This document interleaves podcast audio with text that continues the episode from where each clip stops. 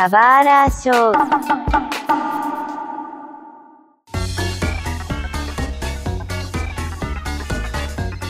Sejam bem-vindos a um novo episódio do Subara Show. Meu nome é Mário e para extravasar da minha rotineira vida de adulta, eu não canto heavy metal, na verdade eu canto músicas de anime e tamo junto cantando a abertura de Sakura Card Captor, sabe?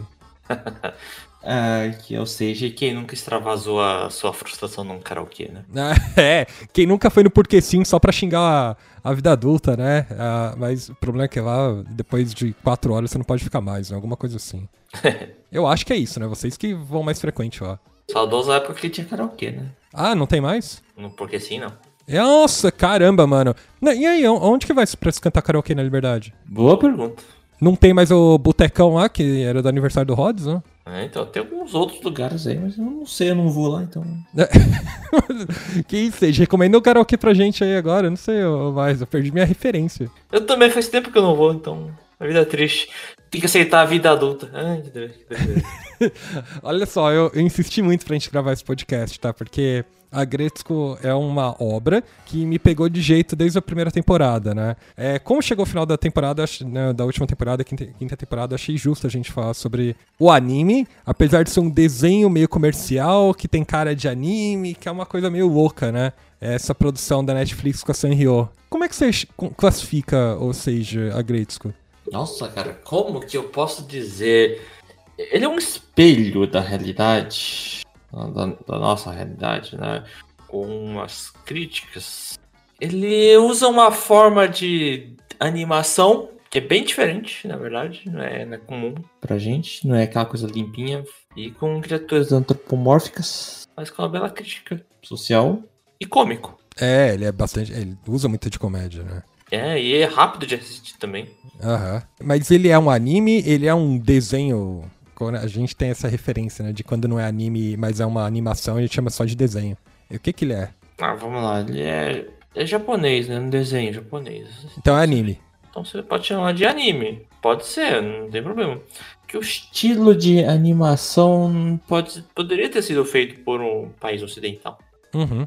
Ele não é. Ele usa uma tecnologia de computador, cara, para criar essa animação. É, eu não sei. É interpolação, né? O que a gente chama de twin, né? Eles criam os desenhos, ó, se vira aí para fazer as interpolações e aí é projetado, né? É, é uma forma fácil para quem trabalhava com flash, etc.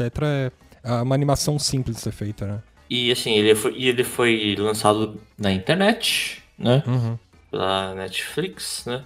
Então, assim, ela é acesso para você ver que é uma pessoa que, vamos dizer, um jovem adulto, digamos assim, porque você tem que ter assinado Netflix, praticamente para você pegar um público massivo, né?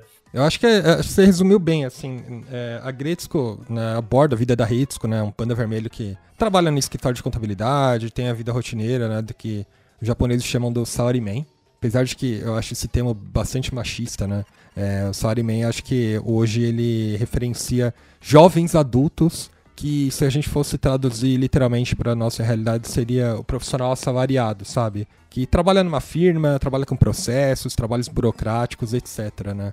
É, entra essa questão de jovem adulto, porque a Hitsuko só tem 25 anos, né? E aí é como ela lida com essa vida, né, de, de salaryman, que é sem muitas expectativas de crescimento profissional, né? É, o trabalho dela é esse, é um trabalho até braçal às vezes, né? É um trabalho burocrático, né, de produção, etc. E sem muitas empolgações né, na vida dela, mas ao mesmo tempo ela também tem que lidar com muita frustração, na verdade, né? E acho que é o que o Sage falou, é uma obra que traz muitos problemas sociais. Tudo isso fica muito mascarado porque não é evidente pra gente, óbvio, mas eles tentam suavizar de duas formas. Primeiro com os personagens né, da Senryo, etc, são super fofinhos, né? A Ritsuka é fofinha, né? Todos os personagens são fofinhos, né? É, e segundo, a comédia.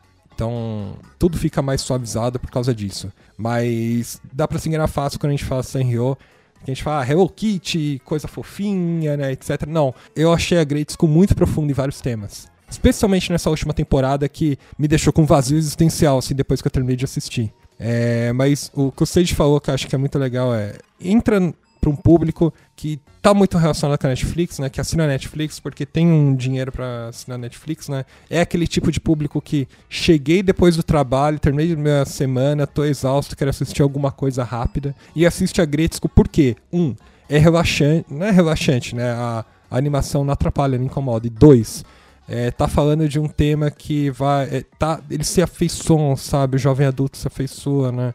Porque fala da rotina do trabalho, do dia a dia, e as pessoas estão cansadas, né, da rotina do dia a dia, do dia, a dia né? Sim, exatamente, né? É, para a gente ter uma ideia, a Aretsuko, ela trabalha num setor de contabilidade de uma grande empresa. Uhum.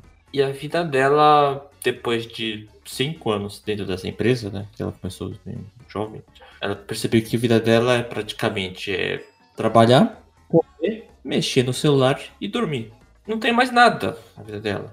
E ela tem que lidar com colegas que são chatos, malas, um supervisor que é abusivo, família que enche o saco dela. Ela não tem nenhum outro tipo de hobby. Todas as situações que deixam ela muito estressada e irritada. E ela descarrega num karaokê, cantando death metal. Então a vida dela é vazia. Ela ficou presa nessa rotina, a rotina do tal do salaryman, né? O cara que é trabalhador, trabalha, trabalha, trabalha, trabalha e se mata pela empresa. E acha que a vida dela vai ser feliz, assim, né? Não é. Tem gente que procura, né, ser um salaryman, né? Tem gente que quer que a vida seja, olha, cheguei tal horário no trabalho, vou embora tal horário no trabalho e tem a vida super controlada. Tudo bem, só que a realidade de muita gente é que às vezes a gente vive para trabalhar, sabe? É, pelo menos é o que aparenta. Você vê, óbvio que a rotina de trabalho no Japão é muito mais é, complexa do que a nossa vida de trabalho aqui, né? Eu, eu acompanho muito, eu já comentei, acho que você também acompanha os vídeos do Paulo from Tóquio, né? Uhum, sim. É, a maioria da galera que ele acompanha lá, ele tem até um vídeo sobre o salaryman lá, é curioso, né? A maioria das pessoas é acordar às 6 da manhã, é, os japoneses normalmente eles são muito práticos, né? Então eles terminam de se arrumar em 15, 20 minutos, né? Eles têm, a maioria dos jovens tem essa rotina, né? Vai pro trabalho, chega em 40 minutos, é, só trabalha, come no combine, volta para casa depois de uma jornada de 9, 10 horas, 12 horas fora de casa, sabe? É, ou cozinha ou compra uma janta na, no combine, sabe? E no máximo fica no celular até dormir. E a gente vê isso em, em Agretsuko, sabe? É uma rotina. Então, ela representa mesmo a vivência, sabe? A vida real do trabalhador, sabe? A gente. Será que a gente está destinado mesmo a viver de trabalhar, sabe? Fica esse questionamento. Acho que na obra inteira fica esse questionamento, né? A gente tem tempo para nossa vida social?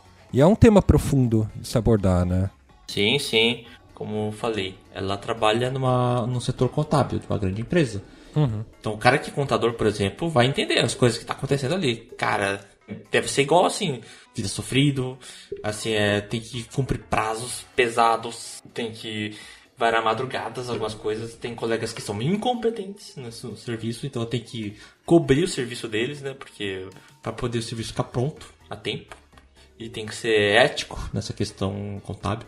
Se você tem um livro contábil, você não pode mentir nele, né? Uhum. Você tem que entregar ele direitinho, sabe?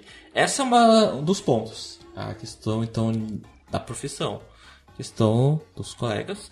Alguns colegas que você confia, outros que não. Colegas de outros setores. Que aí você tem os seus preconceitos em cima daquele setor. Então você julga pessoas de outro setor e colegas que têm famas daqueles outros setores.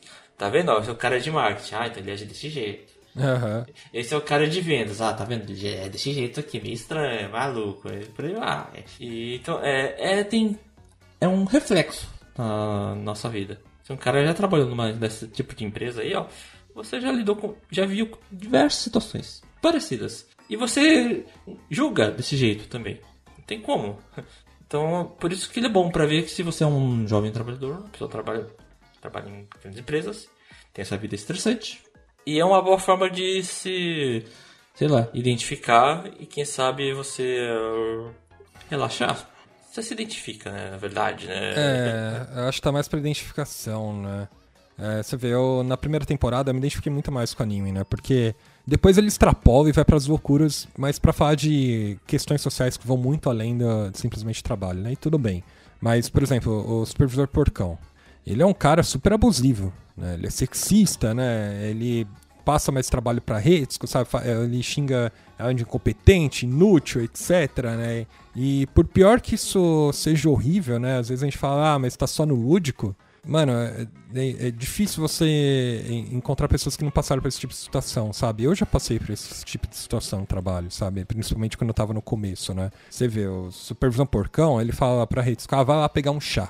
E já aconteceu comigo, de, ah, no comecinho do, do, meu emprego, eu tô lá trabalhando, o cara chega pra mim e fala, oh, vai pegar um cabo de rede ali pra mim, sabe? Nesse nível. é, e você tá falando as pessoas chamando de competentes. Isso já aconteceu comigo, sabe? Não na minha frente. Mas eu já peguei pessoas falando isso de mim pelas minhas costas. Então, é coisas que você guarda, assim, do, de ressentimento da, da vida, sabe, do trabalhador, que reflete, né, no, no dia a dia que a gente falou, você acaba se identificando, né? Só que diferente da Hatesko, eu não vou, eu não vou pro karaokê cantar, né? Até porque para mim seria ideal, mas hoje em dia, né, até por isso que as pessoas elas ficam muito depressivas, né? elas guardam um sentimento muito para elas, né? Sempre que acontecem essas rechaçações no trabalho, etc, né? O ideal seria que a gente conseguisse extravasar isso de alguma forma. Que nem como a gente era criança, né? A gente tinha algo errado, a gente chorava, a gente extravasava, sabe? A gente liberava o sentimento. É, atualmente a gente guarda mais, né? Por isso que as pessoas vão ficando mais depressivas, né? E vão necessitar mais de terapia, né? E etc. As pessoas precisam extravasar, precisam, sabe? Fazer terapia mesmo, precisam praticar esporte, etc. Porque a vida, a vida do dia a dia no trabalho se tornou cada vez mais intensa nesse nível a gente vê reportes de pessoas fazendo denúncias sobre assédio, moral, etc. Em bancos, isso acontece o tempo todo. Não vou falar quem, mas familiar meu trabalha em banco, tá aí há, há anos, sabe, fazendo, tá, fazendo tratamento médico por assédio, sabe? É, é terrível a, a, forma como a gente tem, tem trabalhado, sabe, no dia a dia. Então, nesses pequenos trechos que a Gretzko passa, são coisas, são, são, estereótipos, mas eles estão muito mais próximos da realidade do que deveria, sabe? Infelizmente. Nada, assim, e assim, é, a gente vê casos atuais é, de pessoas que sofrem burnout, por exemplo, estão ali, tem que lidar com clientes que são muito difíceis, exigentes, pedem um prazo que é impossível, você tem que lidar. Então são essas pequenas coisas que vão se acumulando levando um estresse grande, né? Tá chegando um burnout. Tem que lidar com colegas, né? Que tem aqueles colegas que são claramente puxa-sacos. E assim você fica irritado com esse tipo de pessoa. Pessoas que são vagarosas, que são incompetentes, conversam, só ficam. não executam o trabalho direito. E aí você fica questionando como é que essa pessoa tá aqui trabalhando. Tem pessoas que você quer ajudar e a pessoa te fica assim parece que é um psicopata, te olhando por, na volta, assim, cara, mas eu só quis ajudar. E ele não entende isso, né? Então você fica assim, pô, mas parece que piorei a situação. Caramba, a pessoa te gruda, né? então tem essas coisinhas, né? É, executar serviço que não é da sua, sua responsabilidade, mas tem que executar. Tipo, você viu já pro chefe ainda te falam que você é incompetente, né? Então vai lidando, vai aumentando essas coisinhas. Então, acho que o ponto alto sempre desse anime é sempre quando ela extravasa, né? Virou karaokê, porque aí ela canta aquele death metal, muda tudo a animação, né? A, a personalidade dela que é animação fofinha, bonitinha, de repente parece um demônio, sabe? Aqueles dentes afiados, aqueles olhos mais compridos, a animação de fundo parece uma explosão, sabe? Mais as cores mais fortes. E ela fica cantando uma voz que a gente não entende, a gente não consegue ler, a gente só consegue ver a legenda, sabe? Aham, o gutural forte, né? É, aí pela legenda a gente consegue entender o que, que ela tá falando. Ela dizendo palavras assim: Você é um competente, você é um desgraçado, porque você trabalha aqui, porque você tá aqui. Só me dá trabalho, só me dá trabalho, só me dá trabalho, ele vai morrer, eu quero que você vá pro inferno.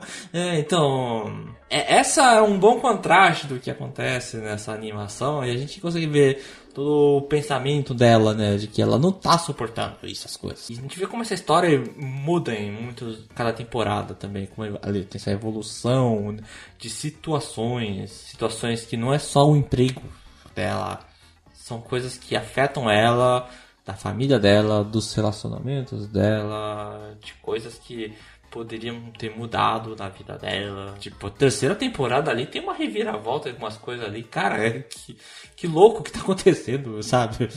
É. é... virar uma idol, né? Virou uma idol do nada, sabe? E uma idol de que ela canta death metal e o público fã de idol fica assim, cara, é isso aí, é isso mesmo. Pô.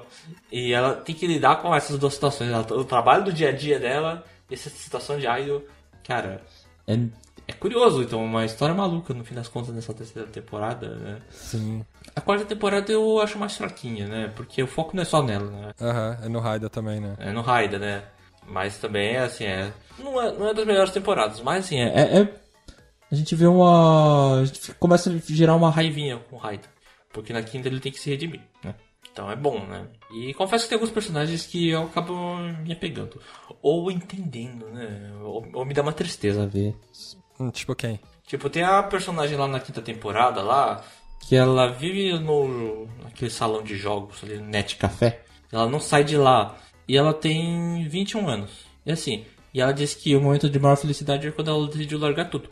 Pra ficar só ali jogando videogame, refugiada naquele Net Café. Só isso. Cara, é uma tristeza essa vida, sabe? E assim, o Raider tava junto com ela lá, porque também tava lá compartilhando, porque ficou uma vida depressiva na vida dele, né? Depois que ele meio que aconteceu as coisas que aconteceram na quarta temporada. E ele conseguiu cair desse mundo, né? Ah, E ela não, ela continua, porque, porque é onde ela encontra a felicidade, de uma certa forma. E ela não vai conseguir sair daquele mundo, né? E essa é a realidade que acontece no Japão também. Tem gente que não paga aluguel, não trabalha, tá trabalhando, etc. De uma certa forma tem uma. consegue pagar só pra viver naquele net café onde eles ficam lá jogando videogame, lendo um mangá, de vez em quando. Lá tem e só. E não saem de lá. Só vivem naquele cubículo ali onde dá pra tirar um cochilo e jogar videogame, ficar online o dia todo. Dia todo. né? Então eles ficaram presos nesse mundo. E essa é a vida dela, né? É curioso porque, fã da quinta temporada, já da quinta temporada, né, no caso, ela retrata o quanto o Raida ele quebrou financeiramente. Né? E o fato dele ter quebrado financeiramente coloca ele com pouquíssimas opções. Ele poderia voltar para a família, mas é uma família que é muito exigente, né, etc. Vai encarar ele como um fracassado se ele voltar para casa, né? O que eu entendo que a cultura japonesa, pelo que a gente vê, é, é muito rígida com isso, né? De que não, é, é, eles têm que ser mais independentes, etc. Né? Ele não vai pedir apoio dos amigos porque ele, por si só, ele é uma pessoa muito orgulhosa, né? E a gente entende também. Mas pelo que eu vejo dos vídeos, é muito comum que as pessoas lá no Japão, principalmente quando elas ou estão quebradas ou têm pouco dinheiro, etc., elas vão, elas vão procurar esses cybercafés pra ter uma rotina lá, ficar lá por um tempo mesmo, né? E não foi um ambiente projetado pra você ficar lá. Né? É literalmente um ambiente tal qual uma lan house pra você passar um tempo. Jogar, ler um mangá, etc. Só que tá ficando cada vez mais comum isso. E muito porque as pessoas ou elas quebram ou elas não têm dinheiro suficiente pra morar numa própria casa. E isso é péssimo, né? É, a sua casa é o seu refúgio. Sua casa é o seu lugar de proteção. É o lugar onde você fala, ok, eu estou num ambiente mais seguro que eu posso, que eu vou, sabe, descansar, enfim. E Até por isso muita gente critica o home office e tal, né? Porque você acaba colocando uma coisa a outra, né? Mas é, é um lugar, sabe, de, mentalmente seguro também, né? E quando as pessoas passam a morar em cybercafés, elas passam a ter uma rotina mental péssima, né? As, as pessoas mais novas podem achar que pode ser mil, mil maravilhas, sabe? Ah, olha, aqui tem refrigerante, misture, etc, sabe? Mas não é assim. É, é você tá num lugar extremamente provisório, né? Acho que a crítica tá exatamente nisso, em como é, países tal qual como o Japão e outros países capitalistas, ele simplesmente é, permitem que a pessoa quebre e você não tem um suporte, sabe, para isso. A, a sociedade como em si só, não só o governo, mas a sociedade como se ela, ela recrimina as pessoas, sabe, a ponto de ela ficar é, recorrer a isso. É, o Raida ele passa por todo esse trajeto para mostrar isso pra gente, para depois a Retsuko brigar por isso. Olha, não, a gente precisa de gente mais novas no parlamento, etc, para brigar por esses tipos de pessoas. Você vê, não é só no Japão, lá nos Estados Unidos tem gente morando em trailer na frente do trabalho, sabe? Lá em São Francisco, que os as casas são caríssimas, é, as pessoas elas vão trabalhar em, em empresas que elas têm que colocar o trailer na frente do, do- do escritório para ficar barato e mora com família. E pra mim esse é o ápice do capitalismo, assim, é a pessoa é, trabalhar e não ter dinheiro para comprar a própria casa. né? A gente vive isso no Brasil hoje também. Eu acho é curioso a quinta temporada por causa disso, sabe? É, a Gretzko ela fica, né, numa rotina de ela fala isso, né? A gente está vivendo para trabalhar, sabe? Será que o nosso futuro é isso? Será que a gente vai trabalhar até o final da vida para a gente ter um mínimo de dignidade, para ter uma casa, para ter uma condição de saúde, etc.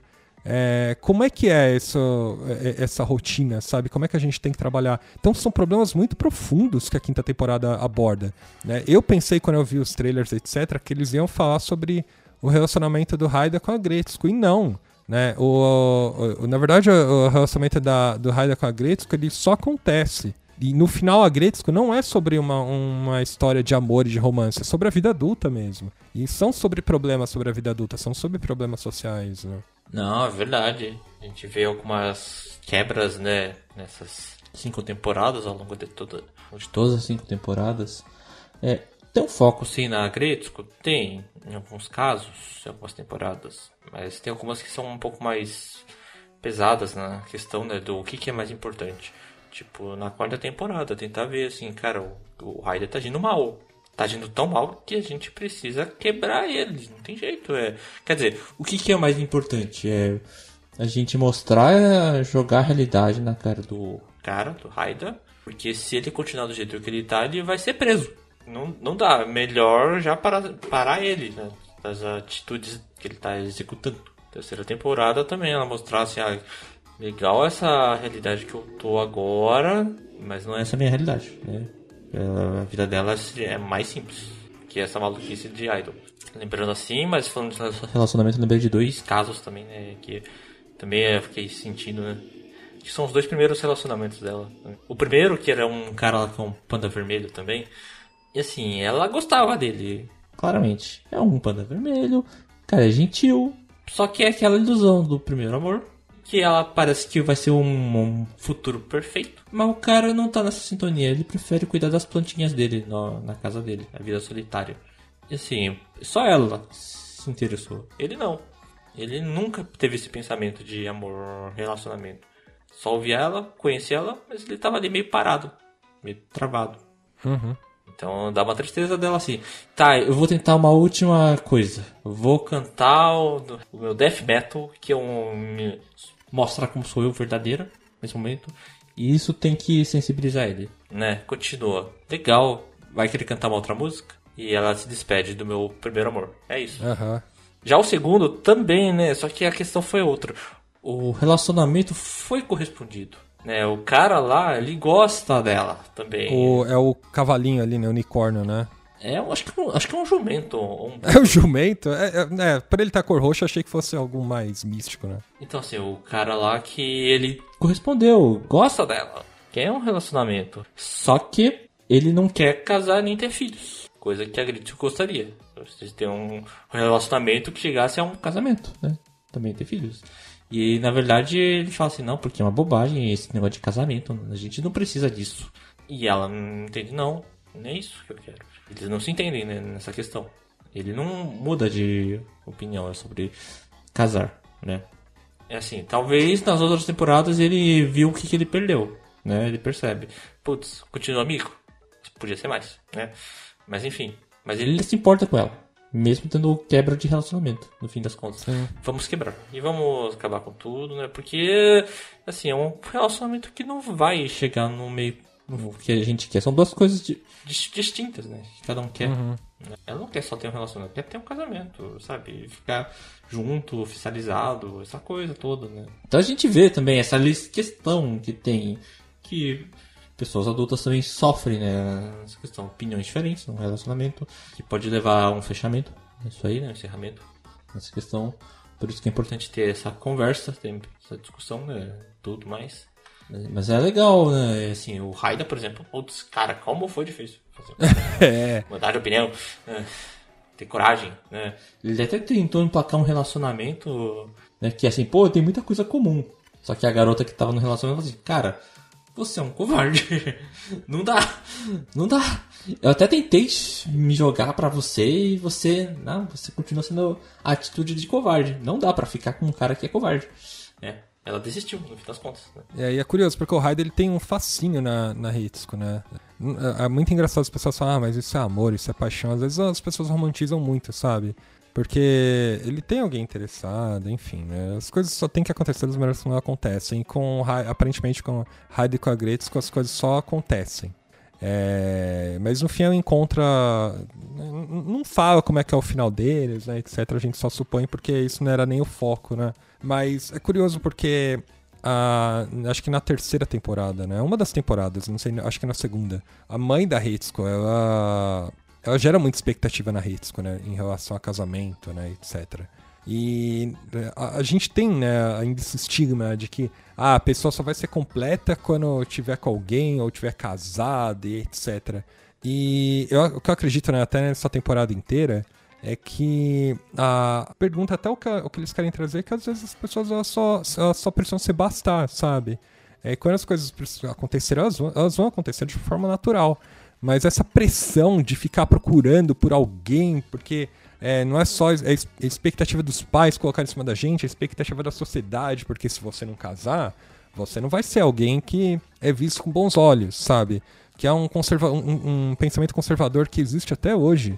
É, então é curioso, né, essa pressão dela e no final ela, né, pelo que a gente vê na temporada, ela fala não para o menino Aida e ela segue a vida, sabe? Ela fala não, me basta aqui e continua. Depois que ela vai acabar, né, tendo, ficando com o Raida, porque né, eles, é, eles se entendem ali, mas é muito mais um acordo ali, olha, beleza, vamos se entender do que, que um romance, sabe, etc. E às vezes a vida adulta é isso mesmo, às vezes são só junções de interesse também, assim, sabe, de ambas as partes, só estamos de acordo e é por aí mesmo. As pessoas ficam romantizando muito o processo de casar e ter filhos, construir família. Às vezes não, às vezes a gente é, quer. Vamos, vamos tornar a nossa vida mais fácil, vamos se juntar, sabe? Tudo é possível. E, mano, é, ficar sozinho tá tudo bem, se ter alguém tá tudo bem, enfim, sabe?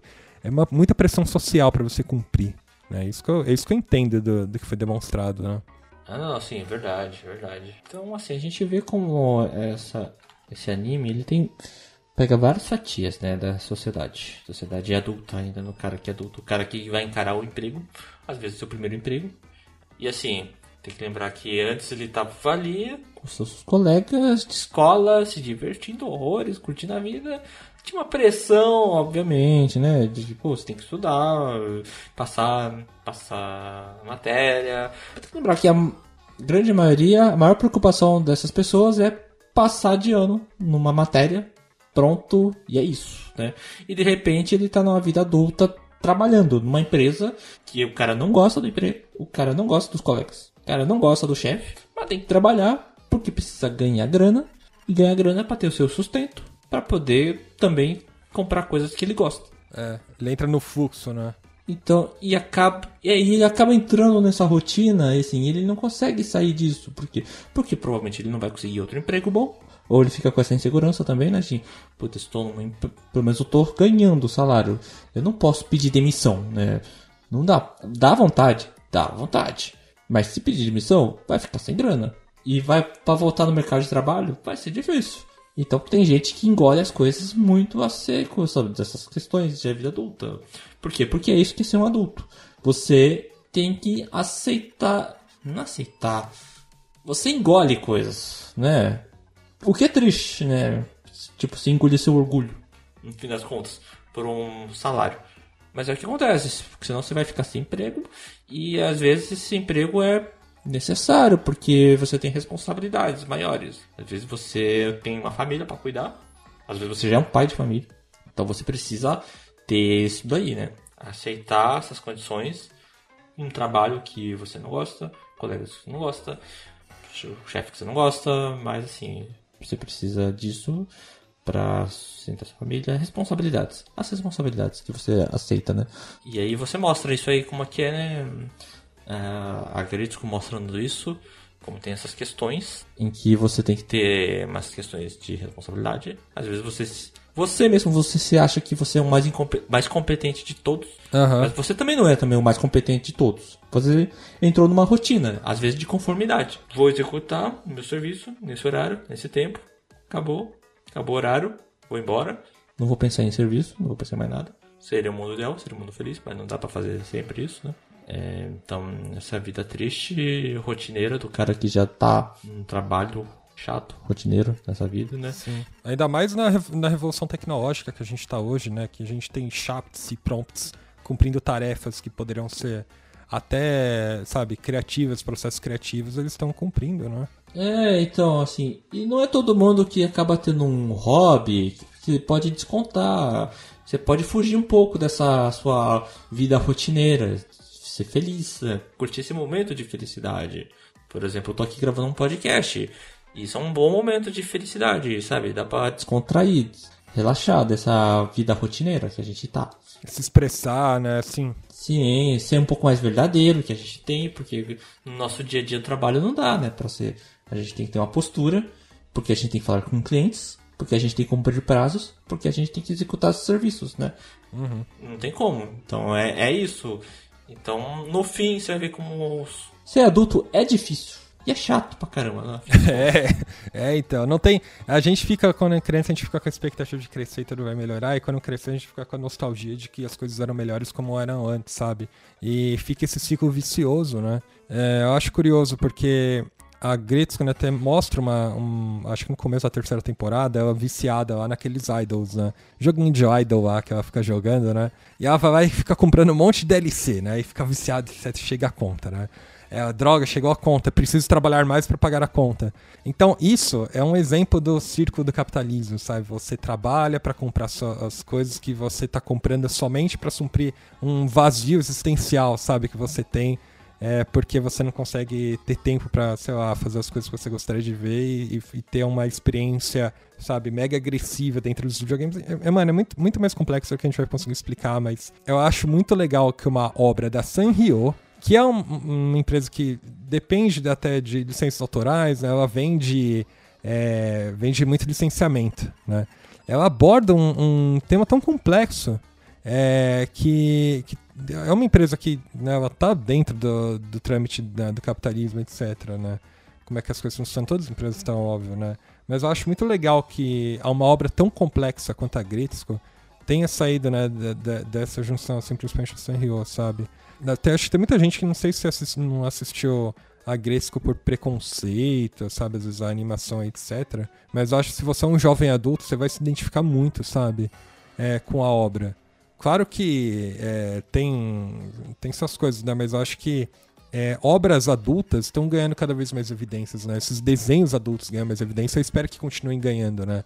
Tal qual como o Rick Morty e BoJack Horseman, sabe? Que são desenhos super complexos é, eu acho que a Gretzko é uma obra que ela conseguiu atingir o público geral, é, trazendo uma obra, assim, se você for, for, ver a produção, você pode considerar de baixo orçamento, porque né, se comparado com uma, como seria uma obra live action, com certeza seria muito mais caro fazer.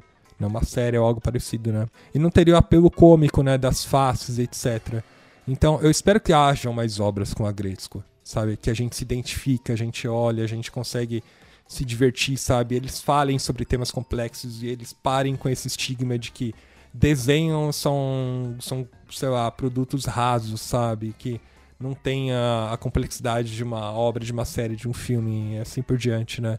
Não tem, sabe? A Gresco tá tudo lá, tá, tudo, é, todas as críticas da vida social adulta tá lá. Tá mascarado por um desenho fofo, tá mascarado por comédia, mas tá lá. Né? E você acaba assimilando muitos desses conceitos conforme você assiste, assim. Eu achei muito foda. Ah, eu também gostei bastante, né? Ainda mais pra uma... chamar mais atenção, ainda mais pra um público que tem um perfil de Netflix, né? Uhum. Pode achar estranho, assim. Cara, que animação simples, besta, parece que é pra criança. Mas quando você olha e você já viu o primeiro episódio, você percebe, cara, peraí, isso é uma crítica social, não é uma animação, esse negócio aqui. Não é simples um desenho só pra ser cômico feliz, não. Ele tem algo mais, ele tem uma substância, ele tem substância esse negócio aqui. E é isso, tem a crítica social, né? Bastante, né? Da, do retrato de como que é uma vida adulta. Do, o jovem adulto, né, no caso o jovem adulto. Inclusive, jovens adultos, né, que é uma classificação, né, até tá tendo uma reclassificação, né, dizem que os adolescentes são até uma faixa etária muito maior hoje em dia, né, mentalmente. O jovem adulto vai até uns 35, 36, né, etc. Que beleza. É, mais ou menos isso, eu não sei dizer, né, mas é, existe essa perspectiva, sabe, a vida do jovem adulto é complexa por si só, né, a gente que vive aqui no Brasil, a gente é, lá, classe média, sabe, tem os mesmos problemas, né, classe média baixa, etc. Tem os problemas que são evidenciados pela Gretzko, sabe? A constante necessidade de busca por melhoria, incerteza e, e você fica, é, como é que fala, muito muito inseguro com o futuro, com tudo, né? Sobre sua profissão, sobre as coisas e você abaixa a cabeça, fala assim, senhor, não senhor, para só depois você você extravasar, sabe? Aí o seu eu interior tá guardadinho. Eu acredito sim que todo mundo tem um monstrinho dentro de si e, e conforme as coisas acontecem, os seus sorrisos aparecem, né? A Gretzko tem muito disso, né? O tempo todo a Gretzko ela tá sorrisos e gracinhas porque é um guaxinim fofo, sabe? Mas ela tá guardando sentimentos para explodir em algum momento, assim. E é isso que acontece na vida adulta, né? A gente acaba explodindo em algum momento, sabe? Porque é, é, são muitas emoções guardadas, muitas emoções ressentidas, né? É, e para você que ouviu até agora, não deixe de comentar tudo que você achou desse episódio, mas também, principalmente, do que você achou de Agresco se você assistiu, né? Comente conosco nas nossas redes sociais, no Twitter, no Instagram, no, no, TikTok, no Facebook, né? Ou entre no nosso servidor do Discord, né? A gente tem um servidor do Discord que a gente está esperando vocês para discutir. Então entre lá, comente o que você achou do episódio, a gente vai discutindo. É, não deixe de compartilhar o episódio, porque pra gente é super importante, né? Avalie o episódio se você tá no Spotify, dê as estrelinhas, se você tá no YouTube, dê a curtida, se inscreva se você ainda não é inscrito e compartilhe com seus amigos. Agora vamos pro karaokê, gente. É, não, a gente precisa de indicação de karaokê, né? Acho que é mais importante se você é, sugere algum karaokê que esteja perto da liberdade também, porque tá faltando, né? Dois já foram, pro, já foram de Americanas. E é isso, até a próxima. Falou.